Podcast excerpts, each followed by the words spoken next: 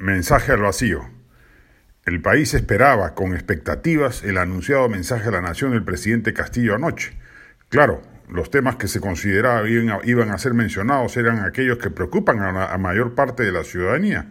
La permanencia del gabinete Bellido, la presencia dominante del secretario general de Perú Libre, Vladimir Cerrón, los ministros filosenderistas y la devastadora insistencia en una asamblea constituyente corporativista que llevaría al país al abismo.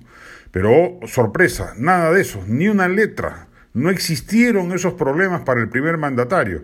Se dedicó los pocos minutos que nos regaló a enumerar una serie de programas asistenciales que ya había anunciado el Premier en su presentación ante el Congreso, y la única gran novedad fue el anuncio de la construcción de una planta de producción de vacunas Sputnik, sin saberse bajo qué términos si ha habido licitación, para cuándo, por lo menos tres o cuatro años.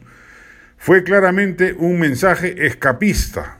Ni siquiera fue uno dirigido a sus huestes radicales que aún confían en el gobierno y que esperan el despliegue de una serie de reformas que cambien el modelo, el establishment.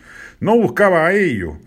Claramente se trató de un afán distractor que ha buscado que la ciudadanía deje de aturdirse por la inusitada asiduidad de las denuncias que revelan los pasados cuestionables de los personajes del gobierno o las inconductas de espanto de muchos de ellos. Objetivo iluso, por cierto.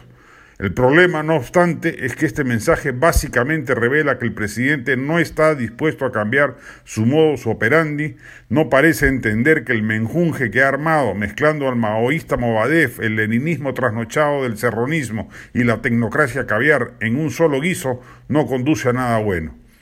La llegada al poder de alguien como Castillo, más allá de su ideología desorientada, era una ocasión maravillosa para que el acceso al poder del pueblo tal cual porque eso está detrás de este régimen, activar a una situación étnica cultural que ayudase a cerrar brechas seculares en nuestra república.